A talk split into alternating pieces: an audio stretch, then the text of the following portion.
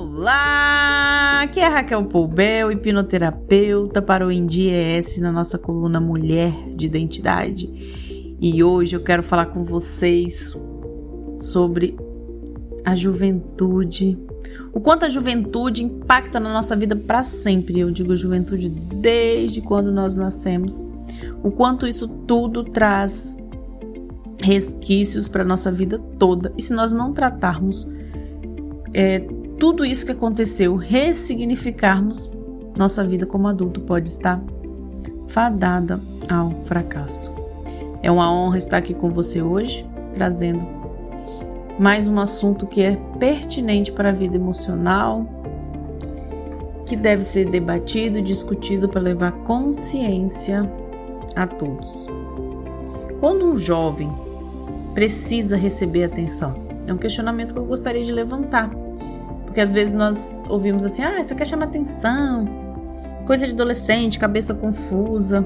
Eu, como estudiosa das questões da mente, jamais teria a prepotência de definir uma idade que uma pessoa precisa para receber atenção, cuidados. Todas as idades importam, porque os danos à nossa mente podem ocorrer em qualquer época.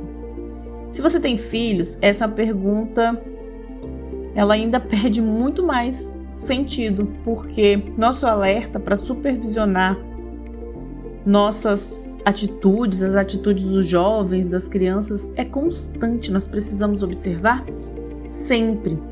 Independente disso, eu sou do grupo que acredita que conhecimento nunca é demais. Portanto, se você precisa lidar com jovens, se você tem filhos, vamos prestar bastante atenção nisso.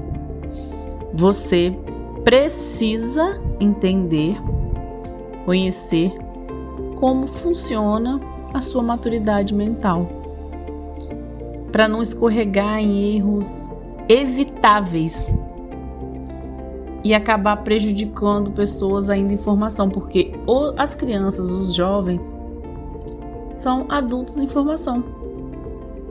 Então, assim, precisamos saber que por volta dos 12 anos é formada nossa mente, dentro da nossa mente, uma barreira, que é o fator crítico que envolve o subconsciente. Essa barreira tem a função de não permitir que qualquer tipo de sugestão aleatória entre na nossa mente e faça parte da nossa programação mental. É como se fosse um filtro. Ah, isso não é verdade, não entra. Ah, isso é verdade, entra. Já pensou se não existisse essa barreira, chamada fator crítico?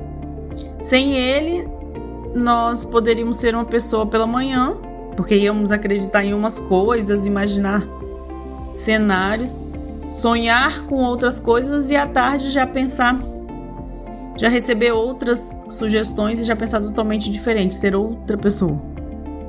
É o fator crítico que nos assegura que iremos pensar antes de agir, raciocinar e calcular antes de mudar completamente o rumo ou evitar que acreditemos em qualquer coisa. Quando somos crianças, não conseguimos separar o que é real e imaginário.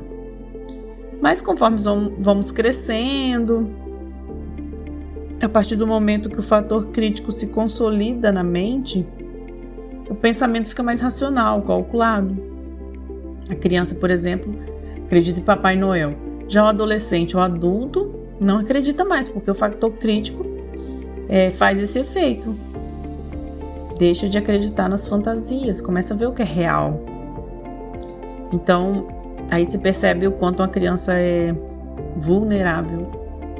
Então, vamos dar atenção às crianças, no que elas acreditam, no que nós estamos falando com elas. É muito importante.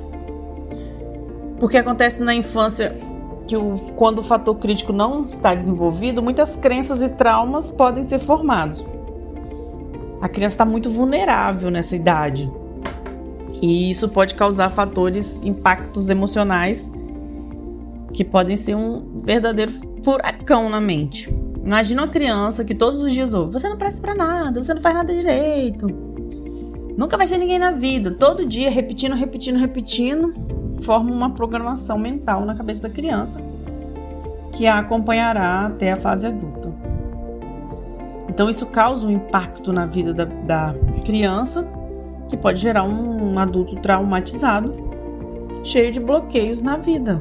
Esse adulto pode ter comportamentos que vão se repetindo ao longo dos anos e que o impedem de ter uma vida plena. Você já se fez perguntas sobre de onde vieram seus medos? De onde vieram seus bloqueios? Sabia que pode ter sido assim na sua infância? Recebo no meu consultório diversas pessoas que trazem essas questões para resolver. E, através da hipnose clínica, conduzo os meus pacientes a descobrirem o que está impedindo eles de ter a vida que merecem. E aí a partir desse momento, eles desbloqueiam e começam a viver de uma maneira totalmente diferente. É um trabalho maravilhoso que vai na profundeza do problema e tenta trazer a solução para a vida toda. A partir de ali não tem mais aquele bloqueio.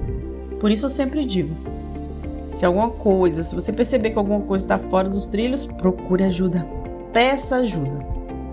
Não deixe que os problemas passem anos, décadas sem solução. Os problemas, eles podem até vir lá da infância, mas também podem ter solução. O primeiro passo é buscar ajuda, ter consciência. Então, para isso, conte comigo. Fique bem.